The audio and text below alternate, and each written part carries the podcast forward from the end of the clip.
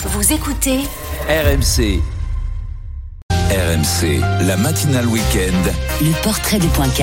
Portrait ce matin de l'homme qui a fait l'actu de la semaine, mais aussi d'un système, d'une machine à cash qui s'effondre. Oui, Gosport, Camailleux, Galerie Lafayette ou encore Gap, toutes ces entreprises en difficulté sont détenues par le même homme, Michel Ohaillon. Bonjour Rémi Inc. Bonjour Mathieu, bonjour Peggy. Bonjour Rémi. Michel Ohaillon, un patron qui s'est fait tout seul. Oui, un self-made man par excellence. Il est né à Casablanca en 1961. Ses parents sont venus en France euh, du Maroc en 1964, installés dans la région de Bordeaux.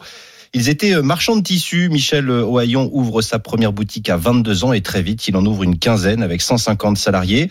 Il se diversifie ensuite dans l'immobilier commercial, multiplie les acquisitions des hôtels de luxe, notamment comme le Trianon Palace à Versailles ou bien le Grand Hôtel de Bordeaux dont il fait un 5 étoiles euh, et cet hôtel attire les stars du monde entier. Aujourd'hui, le magazine Challenge le classe 104e fortune de France avec 1,1 milliard d'euros de patrimoine. Bref, un, un, autodidacte, mais aussi un homme très discret. Oui, il ne répond pas ou peu euh, aux interviews. Il en accorde une tout de même à Forbes pour défendre les auto-entrepreneurs qu'il juge dénigrés en France. Il a comme modèle Trump et Steve Jobs, dont il connaît les biographies par cœur.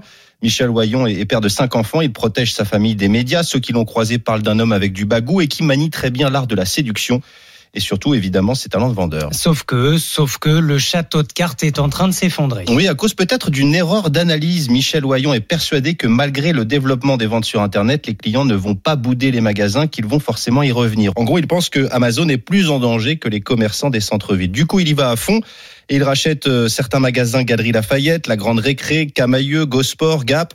Sauf que vous me voyez venir, les clients ne reviennent pas, le déficit et les dettes s'accumulent et les banquiers ne, suivent plus. Il a tout de même 200 millions d'euros d'emprunts non remboursés aujourd'hui. Résultat, une à une, ces entreprises sont placées en liquidation ou en redressement judiciaire. Les galeries Lafayette ont été placées en procédure de sauvegarde cette semaine. L'entreprise n'est pas en cessation de paiement mais n'a plus la trésorerie suffisante pour régler ses dettes. Dernière dégringolade en date. Une école privée lancée par l'homme d'affaires et sa famille va fermer ses portes à Aix-en-Provence. RMC vous l'a révélé cette semaine.